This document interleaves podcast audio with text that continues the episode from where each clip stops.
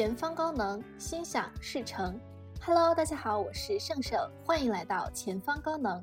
这是一档聚焦高净值人群理财方式和财富思维的理财经理播客。我们追求开源节流、稳中向前的财富管理方式。每一次收听都离小目标更进一步。之前有个姐妹问了我一个问题，她说：“盛盛，你说富二代还需要上班吗？”就这个问题特别可爱，因为就我自己的实际感知来说，不绝对啊。但很多富二代的爸妈有钱，并不代表说当下这个富二代他自己就有钱，因为大家的账户嘛都是分开的，父母可以补贴，但是也总不能厚着脸皮三天两头就去跟爸妈要钱嘛。所以他们要么就是自己上班，要么自己创业，多多少少都有一点自己的事情在做的。但这个问题是很好的，就是。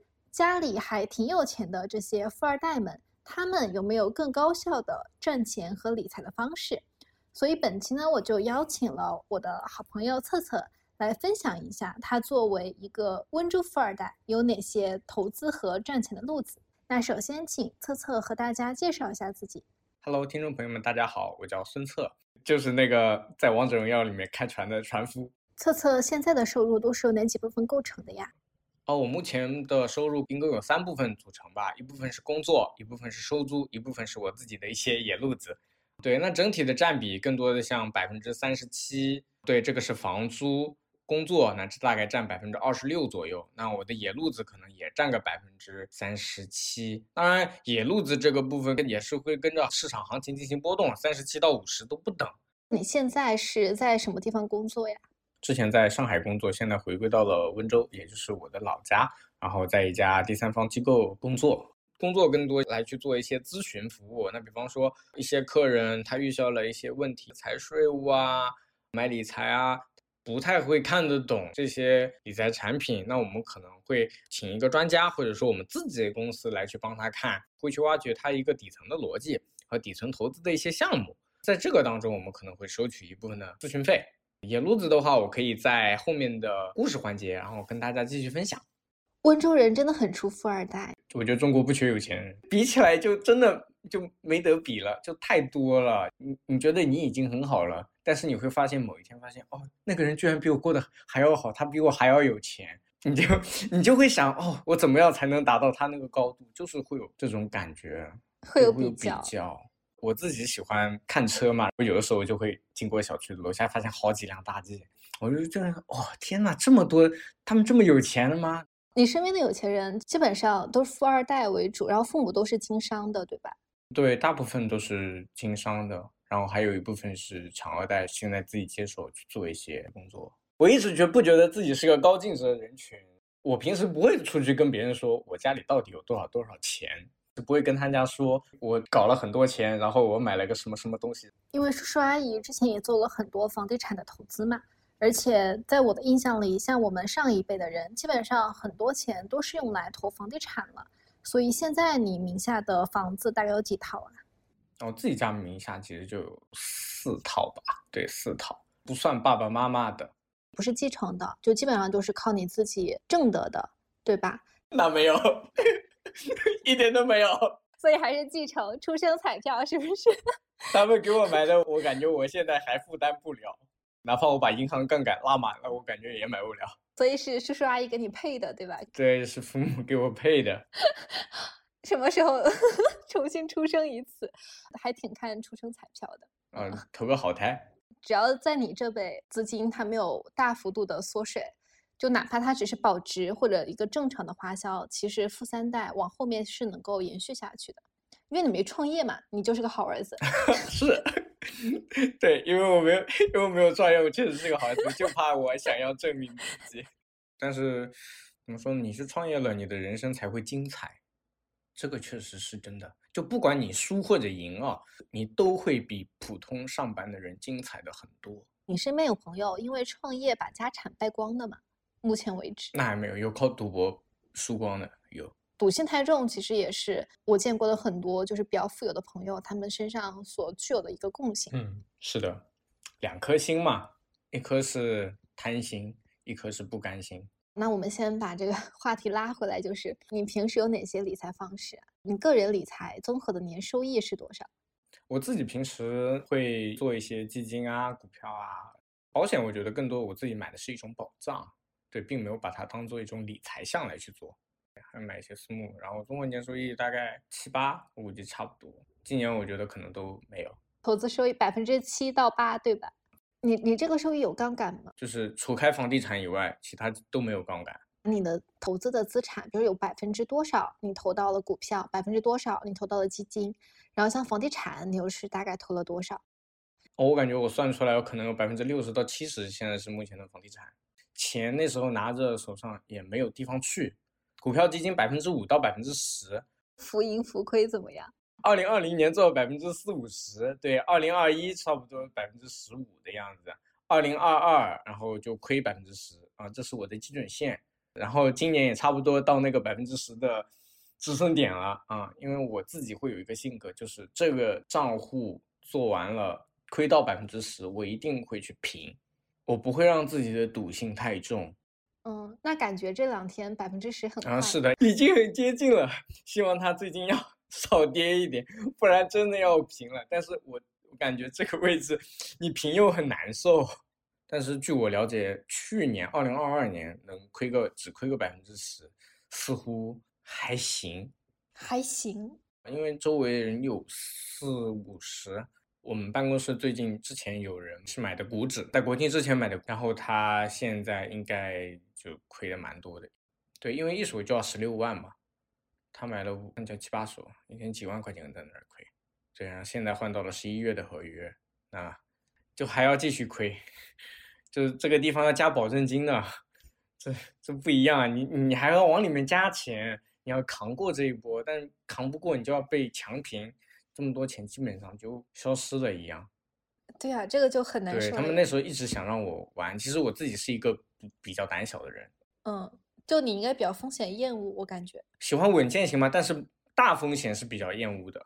像这种就是属于大风险。那现在看到他们这副痛苦的表情，就是啊，还好没有买。虽然收益是一旦好起来真的非常可观，但是我是不太愿意拿这些钱出去弄这个东西的，更愿意自己去定投来一点。大家快哭的喊肉痛的时候，我就默默的去支付宝里面。打开那个定投来了一点点，就是这个样子。哦，原来高净值人群也是在支付宝买定投的呀。确实是真会买哦，有亏有赚。你像纳斯达克这一轮基本上赚了百分之三十几，其他的就亏完了嘛。就纳指赚的钱全部都赔 A 股对，全部赔账，呃，就是全部赔掉，就相当于我基金里面没有赚钱。我觉得现在其实就是一个非常考验大家耐心和。哎呀，怎么说呢？反正就是很考验人性的时候。其实我反问一个问题：你有做吗？你有做投资吗？你有买这种基金股票吗？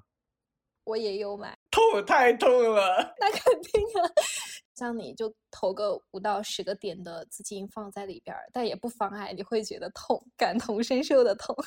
那还是会痛的，就是真会痛。你能看到那个钱就像如流水一般就没了，消失。股票叫什么叫蒸发？对它和我花出去的钱不一样，花出去的钱你能拿回一个东西，股票叫蒸发。其实对股票你不会花很多的时间去研究，对吧？嗯，如果买个股，可能会自己会研究一些基本面的东西。像从去年开始，我一直买的是 ETF，个股买的很少很少了。你整个资产配置的大头就房地产，其实就是买房。第一个问题啊，就是就你现在名下的房产。嗯，它现在的市值大概是在什么样的一个量级？嗯，按现在的整个市值情况呢，我估计在两千万左右吧，没有带杠杆的。嗯，全部自有资金吗？结算完了的。OK，大概在两千多万。差不多，主要还是父母给的多，自己哪来钱搞两千多万呀？这想想我做梦都梦不到呀！闭嘴吧你！因为这个确实就是我们上一代特别有钱的那批人，所谓的富一代。他们很习以为常的理财方式就是房地产投资。在那时候炒房团起来的时候，其实我家里人也参与了这么一件事情。哦，对，温州炒房团，嗯，之前确实也闹得沸沸扬扬。对，确实也参与了这么一件事情，因为那时候大家吃的也更多的是一些人口红利啊，还有一些用着资金杠杆，就觉得房子可能是一个固定资产，那么从银行里面比较容易拿钱出来的一个东西。就您说它很方便作为抵押的资产，然后去做杠杆，就可以去撬更多资金。就是温州人可能就比较喜欢用这种资金杠杆，因为那时候的资金杠杆其实不便宜的，我家一分的利息都借过，一分的利息可以理解为年化百分之十。OK，嗯，一百借一百万，他我要还十万进去的，这个就很高了。嗯，有些人可能还会借更高的，所以炒房的时候很多东西都是要算进去，就是我买了以后，我银行的利息要怎么还。当时炒房团它整体的操作模式是什么呀？一群人跑到一个地方，然后把那一盘楼全买了，改变了供需关系。当房子大家越来越买不到的时候，这个地方会出现涨价，越来越多人想买，那么就这个东西就会越来越高。但它又是一个刚需，那现在你看大家在这边的楼空置率还挺高的。温州炒房团当时确实是闹得特别大嘛，这件事情。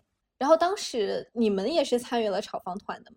其实我家里也买了几套，用的那时候资金杠杆，因为那时候家里有企业嘛，就把一些厂房啊什么不用的闲置的一些东西作为抵押品，抵押拿出来的资金就是拿去购置嘛。其实我原来也可以在上海有房的，而且在南京路附近，那为什么会没有呢？就觉得自己孩子应该不会去那些这么远的地方吧，然后我就没有买，痛失一套房。痛失，上海南京路附近的一套房。你现在回过头来想想，那时候没买似乎也正常。家里南京也有一个厂房嘛，就在南京也买了一套，然后后来也是赚了点钱出去了。OK，然后你在杭州也有一套房子，对，杭州的西溪蝶园，之前也是很便宜的买的，那才两万多吧，现在大概六五万多，也没有拿到最高点啊，就是赚了点钱就出来了。这个里面的钱很多还是要还银行的利息。这个账自己都算不清楚，就比较亏。哎，你不是说都是自有资金买的房产吗？呃，现在这几套确实是自有资金，就是杠杆是拿来买更多嘛，持有量还挺多的。家里那时候套数是两位数，二零一八年之前应该全部都变现完了。你们整个家庭啊，名下还有多少套房产呢？我感觉七套有的，七套。你们之前的资产的积累。主要还是房地产带来的会更多一些，然后可能叔叔阿姨那边之前他有自己的企业，但那个企业带来的回报远没有房地产投资带给你们的回报来的那么高。啊，那时候他们自己赚的也挺多的。我自己家是做家装行业的，可能在现在的词来说，应该叫全屋定制，也就是做柜门柜套的。其实，在很早期以前，就是它不叫这个名，它叫什么门套、窗套之类的东西。房地产一起来的时候，是不是找我家？做这些东西就多了，家也会进不同人的业主家里去看他这个房子怎么样，套型好不好。不断的这种过程当中，我家就慢慢的悟到了，就是什么地段的房子，它肯定会维持在一个什么样的水准，是值钱的。还有一些就是会去看它的溢价空间在哪里，通过自己的行业来去捕捉到了这样一笔财富吧，算是。现在我们有很多富二代朋友，其实他的家庭都是做。房地产相关的，因为像家装，我们可以统称家装建材，我们都可以统称为房地产相关行业。就其实都是跟着房地产的这波红利，而且他们是离房地产这个行业最近的一线的那一批人，他们对这个东西的感知是非常敏锐的。你们家可能有百分之六七十的资产都配置在了房地产上，也是因为你们本身主业就是房地产相关，所以你们对这个行业的感知。就基本上就是属于就春江水暖鸭先知的那批人，对吧？所以你们会更多的去投资到房地产这个行业。对，是的，因为我们是它的下游端嘛。唉，就还是得选对行业。就我身边我认识的很多富二代朋友，基本上也都是房地产相关行业。不过温州这个地方，大家做阀门、五金这些生意还是蛮多的，还有皮鞋、服装、皮鞋、服装产业链。这些也出富二代和高净值人群家庭吗？嗯，是，特别是卖五金和阀门的那些人真的很有钱，比我有钱多了。我那些朋友，他们客户是谁啊？就是他们是卖给谁的五金和阀门的？做出口贸易的很多，我觉得他们还没有接班，我觉得他们还不知道。但我听下来，我感觉好像包括你，然后包括你身边的朋友，其实对父母那一辈，他们自己的这块事业，并没有那么想要去了解，或者有很强烈的要接班的想法。嗯，是的，就怕就想给父母证明自己一下，我不接你的班，我也可以赚的很多钱。我要走自己的路，就是咬后槽牙咬咬碎了都要，我想要证明自己。对对对，因为我跟你聊下来，我就感觉。就是包括你在内哈，还有你的朋友，好，真的不太明白自己父母的家族产业到底是怎么去打理的。很多父母的一些东西，并不会很早的让你去接触。我在我大学的时候，我才知道，哦，原来家里条件还可以啊。我一直是被穷养的孩子，就是每一个月都只能收到那一点点微薄的零花钱。你零花钱是多少？个月吧，也就五百块钱。我在二零一二年读大学的时候，一个月也就一千五百块钱，然后妈妈可能会多打那么一千块钱给我。你一二年的时候是一千五百块钱，我是一五年读大学的时候，我可能都有三千块钱。三千块钱都能发一个人的工资了，太离谱了！你太富有了。我现在发现，哦，原来我家给的还不错啊，我觉得是一个很正常的一个生活费啊。太多了，这已经太多了。富有家庭的男生好像都是穷养长大的，就是他们也是在很晚才知道，原来自己家里是这么有钱。也没有那么有钱，我只知道家里 OK，原来条件还可以。呃，但是也没有告诉你有多少资产。从来都没有跟我摊过牌，说家里有叉叉叉叉套房，叉叉叉叉辆车子，从从来没有跟我们说的。对我们也平时不聊这个东西。他们也不会从小就对你进行一些财商教育或者理财教育，对吧？哎，好像是的。确实，他们从来不跟我说是理财教育的，饭桌上聊的就是房子，这这类话题聊的还比较多，或者说就是最近的生意怎么样。嗯，但我觉得他们如果能跟你聊生意哈，其实也是在教你，比如生意场上他们的一些经验，是不是？还有要遇到的一些业务上的问题。嗯，是的，偶尔也会吐槽几句。之前有个来我家做了东西不买单，我爸就心胸比较宽阔。就是说，他有可能在别的方面上已经帮助了你，所以不收钱。但是我妈就就是他就是没给钱，装修公司的人不结账的都有。嗯，就回款确实永远是一个问题。对，因为我们有回款，年底了他都不结账的。一般来说，我们都会在中秋之前结账的，这是有个习惯的。还有一个就是年底催账，就是有人欠钱不还。对啊，年底就是催账的。集中时间嘛，高峰期嘛，上门堵的、催债的、打手机的、找身边各种人联系你的都有，要么就你去联系他们，就没办法，你就只能去讨钱、讨债。对，就有的时候桌上可能就会聊这种东西。嗯，我的性格比较像我妈妈，我觉得应该是个艺人，店里的大大小小事情都是她张罗的嘛。见到的一些客人，嗯，也还可以。他能消费得了我们家的东西的条件都不算差的。你回过头来看一下那些客户人，应该都已经换了房子了，而且换的都是一些不错的地段。所以，那你身边的朋友也是主要的资金都是在房地产上吗？大部分都在房地产的，还是多的。对，还是多的。好像确实也没得选，就是因为房地产它对你资金的吸纳是比较高的。你这么多资金，你放哪儿都不合适，感觉也只能放房地产了。对啊，你手上有个几百万。你说你全部能拿去投到了股市、基金，或者说私募里面去，你都会觉得你睡不着，因为你完全不懂。点在这个地方，你完全不懂，或者说房地产可能会让你带来一种心安的感觉。就是我们先不说烂尾，就是保交房的这些事情啊，就是你会看得见、摸得着，那时候对大家来说这是个 OK 的东西。没钱了还能把它抵押了，再从银行里拿钱出来，它还可以作为杠杆。你把它租出去，它也能源源不断的给你带来现金流啊！对，确确实，租房确实是房东真的无解。就像半佛老师说的，房东是最大的赢家，你干什么都不如房东涨价。对啊，就感觉自己每个月打工，有一部分就是给房东打。对啊，就是我要干实体，我是个铺子，我就给房东打工。特别像今年，真的纯粹给房东打工。行情不好的话，收租还是 天底下最好赚钱的生意啊！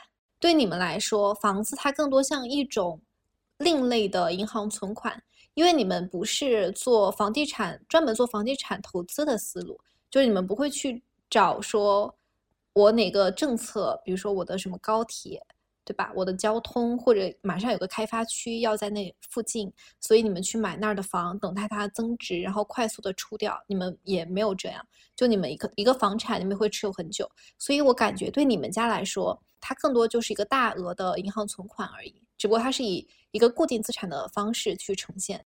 购买这套房子的时候，也会看地段，或者说看它未来的规划，呃，这些确实都会去考虑进去的。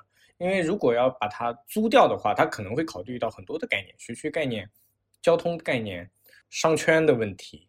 对，但你们不是高频交易，嗯，对，但我们不是高频交易的，也不是抱着纯投机的概念去做这个事情。对，因为那个时时代已经过去了，所以现在的更多的就是。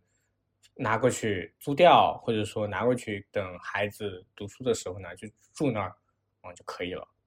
九四年的时候，我家里，呃，买了一套五十多平的吧，就在呃温叫温州实验中学。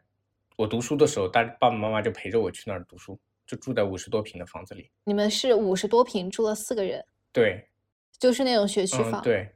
就买的很早很早了，这种那时候都没有炒房概念的。后来就哪里知道这个学区房涨了这么多，妈妈可能就觉得租起来挺烦的，然后就卖掉了。这个梗一直在我家里一直有讲，少赚了一辆宝马七四零。这时候爸爸就会说，那时候哪里会知道这个东西的，涨这么多，谁知道啊？这九四年那时候买来才五千块钱一个平都不到，现在多少？我不知道，我也不敢去看。不要去看这个的事，就让它过去吧。有些东西就是这样子，不要觉得每一分钱我都必须要挣到。那时候其实我们难道不是急需着用钱吗？对吧？那时候哪有这么多现金啊？一百来万。对，也和你们当时的状态是有关系。对，息息相关的每一个节点，大家都不要觉得自己好像做错了什么的，其实不是这样子的。所以我们有的时候就说，大钱都是命里带的嘛。刚才你提到你会买一些私募基金，对吧？嗯，对，就是稍微会配置一点点，因为私募的门槛其实蛮高的，就一百万起投嘛。当然，就这个里面也有和朋友拼单了，就是找个人代持啊。虽然不提倡这种行为，但是有的时候确实五毛钱难倒英雄汉。你们俩之间主要是口头协议是吧？啊，没有，有个代持协议的。就比方说他投一百万，我投凑个十万进去。啊，就差不多是这个意思。你为什么会选择跟投？你是考虑到了哪些因素？你觉得你可以把钱放进去？那个是做期货产品套利的，它当天会结算盘嘛，就不会有今天我不卖，明天就突然出现一个很大的亏损。它是当天清盘的。因为我的朋友也是胆子不大，然后这笔钱那我就凑了进去，一年也就五六个点、七个点。那个是一个量化，上次之前也。见了这个基金经理，还有见了一下他们的这个底层逻辑是怎么样的，那我觉得还不错啊。这里可以说一下，就是嗯，大家在证券市场上一些券商的，他们自己其实有代理啊，银行也其实也有代销啊，代销这些私募，因为市面上这种每家代销的这个机构合作机构都不一样，那他们的产生的购买啊或者赎回的费率也会不一样啊，大家可以自己去看一下。但不过主要的还是。要去了解这个基金经理怎么样，他买的这些产品底层逻辑是怎么样。OK，所以你是都会和基金经理去聊，了解他自己这个人的投资策略和他的一些理念，然后你才会考虑要不要去买这只基金。大的基金经理我肯定是碰不到了，我只能看看他的直播路演啊，小的可以。他们其实周围不缺这样的高净值人群的，一百万其实对他们来说也不算很多。嗯，有些还不错的私募产品，他们可能会有单独的一个专户，那专户可能就是一千万起投，归归一个人买。对，是的，嗯，就是这样。对比方说，还有一些产品，它可能直接就画好了，我就是要一千万起投，你低于一千万的就不要来找我了，这就是它的门槛。对，因为投私募，我觉得这个就见仁见智啦。因为私募它本身其实有一笔很高的管理费在里边，它是看绝对收益和超额收益的嘛，带给你的收益一定是要超过它的那个管理费的。他们的管理费其实还不低，百分之二的管理费加百分之二十的一个收益分成。如果赚了钱，你就拿零点八再减去它的管理费，对吧？就是这属于你的 DPI，就属于你落袋为安的钱。你会觉得这个 成本算高吗？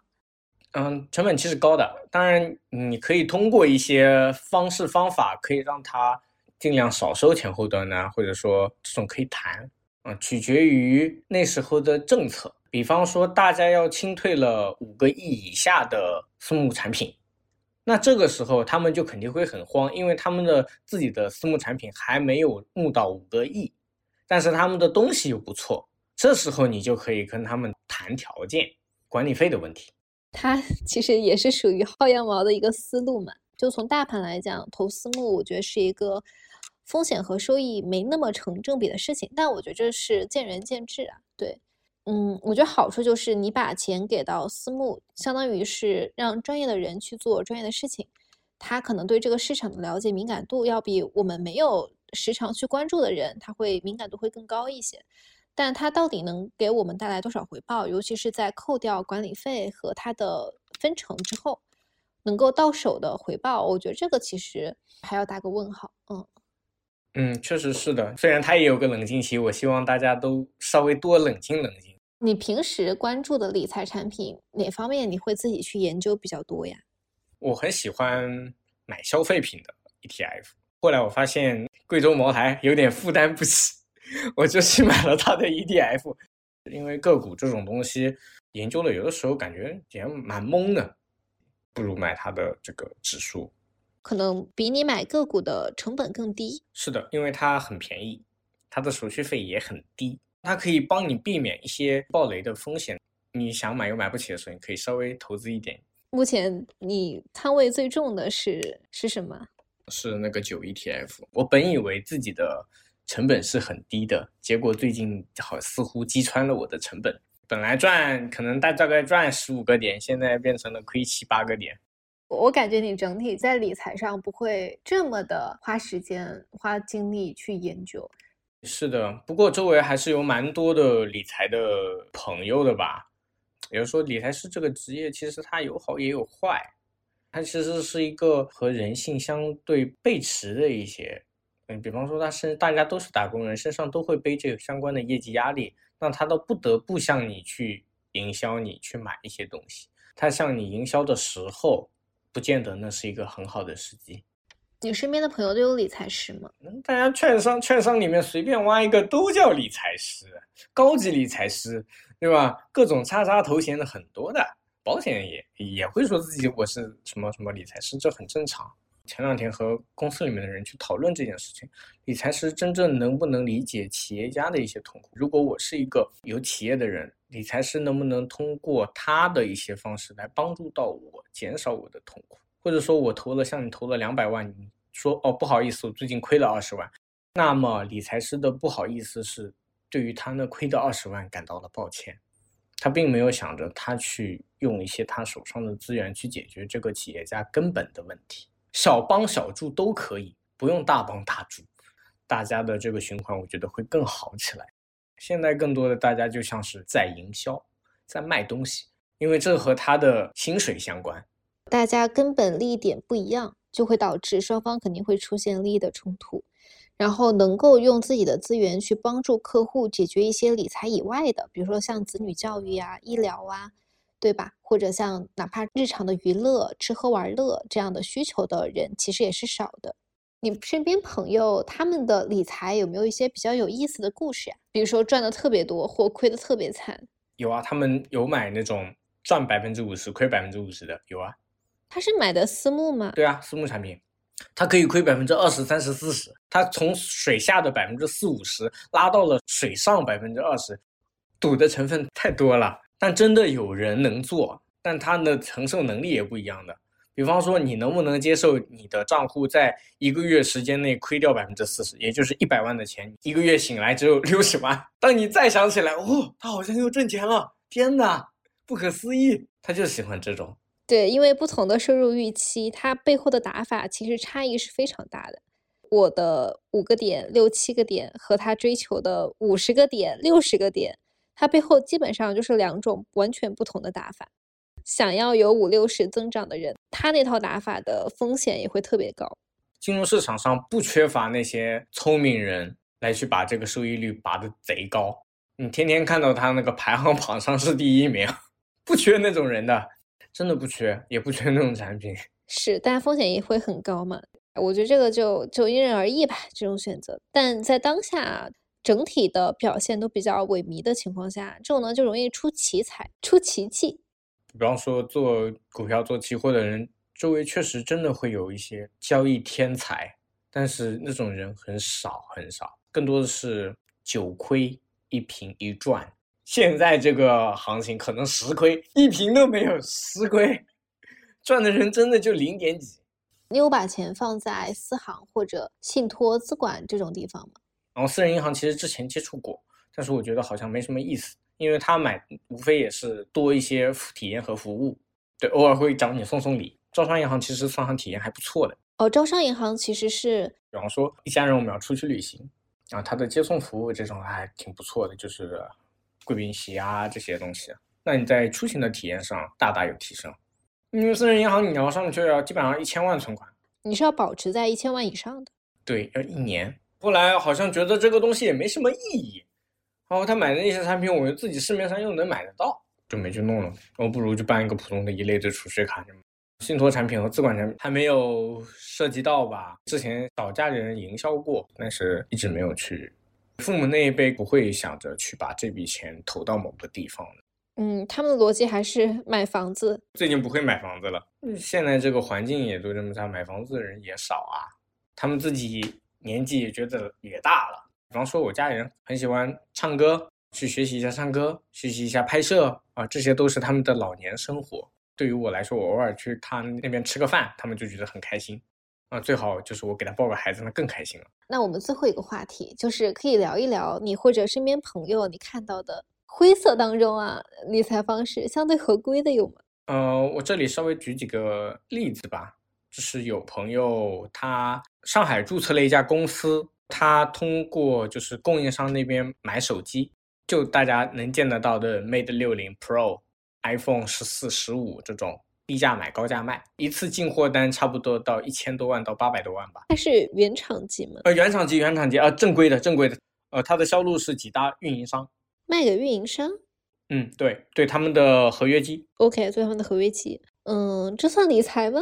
呃，他这个年化扣完税还有八点二哦，其实不少哦。囤这个机子，它是要现金去买的，对吧？对，它其实就是一个资金的一个玩法了，就是我有多少现金买多少机子，然后最后卖出去，我又回笼多少资金，去这么去算它的一个理财的 ROI 的，嗯。对，确实是这样子的。不过这个东西就是要关系和资源来去完成这件事情。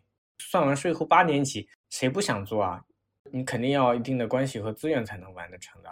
对，我们温州会有一些厂商，他其实是做皮革的，那么还有一些做鞋子。那么在鞋子里面，它可能会需要用到一些胶水，叫热熔胶，把鞋底和鞋粘在一起。口罩的右上角和左上角能看到两个胶点。就是热熔胶来去做的。那时候温州的一些厂家，他们就去外来租这个设备和进这个熔火喷布，那也就是戴上口罩的那个三层的网进过来了以后，通过热熔胶的机器做出来，那么口罩也就一盒一盒的往外出运。最赚钱的应该是口罩事件爆发的五到六个月之间，那一段时间是最紧缺的，这几个月赚了百来万。后面其实赚的利润点并没有这么大。一开始是租机器，后来就买了一台机器来专门做这个东西。不然工厂停了，他们受不了的。停一个月，他要给工人付薪水，一个月要付六十万。那么他停两个月是一百二十万，那他那边还有负债啊，负债还要利息啊，这怎么受得了啊？他们受不了的，他们肯定会去想办法，怎么样去挣这笔钱的。那这种更多的像是厂家自发想要让自己。活下来以及生存下来的一种方式。对我们之前还聊过这个事情，因为那时候口罩价格非常高嘛，在那个时间窗口期，口罩就是供不应求的。但医用口罩大家都知道，它是需要二级医疗器械牌照的，这个牌照真的很难搞。这些工厂他又想开工，所以他们就会去想方设法去找到这种有牌照的工厂，给这些工厂做代工，拿单子续命嘛。结果反而就是大赚了一笔。但后面这些工厂其实自己也申请下来了牌照，但口罩价格也就下来了嘛。其实就是那一波的事儿，口罩制造确实让一部分人真的是赚到了好几桶金。当年，比方说我们在经历过 P to P 的一些公司，他们现在转良性了，他们其实自己在做一些资金贷款嘛，但是他们同时也会在做一个财富产品。OK，什么叫财富产品？啊，他们也会做一个理财产品，一部分是一个借贷 APP，另外一个是理财 APP。只不过它这样一条路是看起来合规的，但是远的来看，其实这个风险相对较高，其实不是很合适。它确实都不是一般人能搞的，因为首先你要能做成那样的，它就得有个牌照，你还得有点关系。就是这个地方，它的理财差不多七八个点吧，而且他们这种返佣特别可观。对啊，但它就是风险也很高嘛。对对对，所以我也不是很建议，就是大家去投资这种东西，宁愿去有空薅薅羊毛，真的可以。但是这种东西真的就有的时候，一个是不是一般人能搞，还有一个就是它的门槛比较高，能通过私域来去转化一些事情的话，呃，野路子其实还挺多的。那比方说会有做一些演唱会的门票啊，做一些信息录入啊，这种都是跟路子相关的。还有一些就是，嗯，之前大家的九价疫苗特别的火，对吗？通过一些野路子来帮你去预约。帮你去完成这件事情，我从这个预约当中收取一部分的费用，酒驾的这个费用依然是医院去收取的，我只是帮你弄到了这个名额，其实与生活比较贴近的，比方说全国的话费啊、水电费啊、燃气费啊这种优惠充值，对吧？还有一些，比方说私域里面还能做的一些免费换群，比方说我收了一个客人的钱，拉他进各种各样的行业群，对客人本身来说，他日常就能收到一些。比较低价的，给自己省钱的一些群，那能拿到一些相对还不错的一些信息。那因为很多的群其实高质量，它其实都是需要付费的，也就我们内行里面叫圈子，这个还是比较重要的。那还有一些就比较特殊的，就比方说某个客人被诈骗了，那我们可以帮助他来去助力去抓到那个诈骗犯，抓到了以后，那我们来去当中抽取一部分的费用。那么，比方说，还有一些像全国五星级的酒店入住，我们可能会去和他们谈协议。那比方说，你在携程上看到的是一百块钱，那我通过我的话，我可以拿到只要七十块钱就能帮你搞定啊。这种也算是一个挣一些路子的钱吧。比方说，回到我们第一个，我们通过演唱会门票也能认识很多年轻的男孩女孩，顺便去做了一些啊介绍对象啊，这种就是举手之劳。如果真谈成了，那可能别人也会请我去吃喜酒。当然，我也没有说一定要促成这件事情，毕竟每个人的时间都是有限的。我自己感受下来，就是其实像你们那个圈子，大家做的东西很多，就是一个圈子资源，比较吃这个圈子里面的人脉这么的一个事情。就可能这个现象对你们来说也是一个比较司空见惯的事儿，就是赚资源和人脉和信息的钱。嗯，有的有的时候还会去赚政策的钱，所以有钱人的挣钱的方式和我们就不太一样。你周围见的那些人，你拿到的这些信息的东西，会和你平时我们在上班不一样。对，本身还是一个圈层。对，野路子也会见过特别多，有成功的，也有失败的这种野路子。失败的是进去了吗？这么说吧，比方说我是一个中年男子，我混的好不好，可以看我周围有没有朋友进去了。或者说成为了失信人，特别是失信人这个问题，如果成为了失信人，说明他之前好过，你也不会差。所以，如果身边全是良民，那就说明有点问题，大家都不挣钱，是吧？就大家可能挣挣的都是那些固定收益，不稳定越大的这种人可能会去挣挣钱。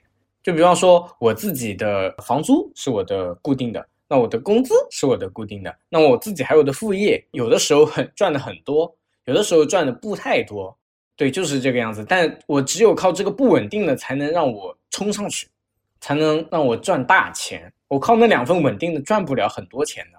其实这也是财富很难实现原始积累的现状，就是靠稳定的收入，它很难实现财富的跃迁式的增长。就像之前的那个 Open AI ChatGPT 这个东西。其实它对于所有人都是一个起点，重新洗牌，它是一个财富重新分配的这种机会。大家有的时候可以去把握这种机会，因为它对于所有人是平等的。这一次的 Chat GPT 真的有很多人赚钱了，知识付费只是第一道门，它后面还有很多。在 AI 这波大潮流中，它已经诞生了非常多的高净值人群，而且真的就是富一代。而且是在很短的时间内就完成了这样的财富积累。我自己感觉就是。尤其是非常的正统家庭、主流教育，像我自己就是主流教育里面出来的孩子，就是一步一步读书，国内教育体系读书、高考、工作，对吧？其实很多人都是这么一路走过来的。